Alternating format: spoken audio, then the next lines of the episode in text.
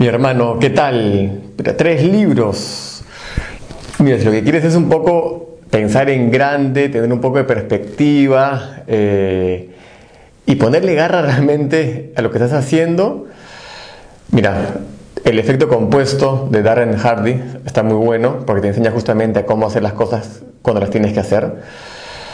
Me gusta a mí la perspectiva con respecto a los desafíos que la gente puede tener allá afuera, así que la biografía de Richard Branson, este, me parece que es espectacular para eso.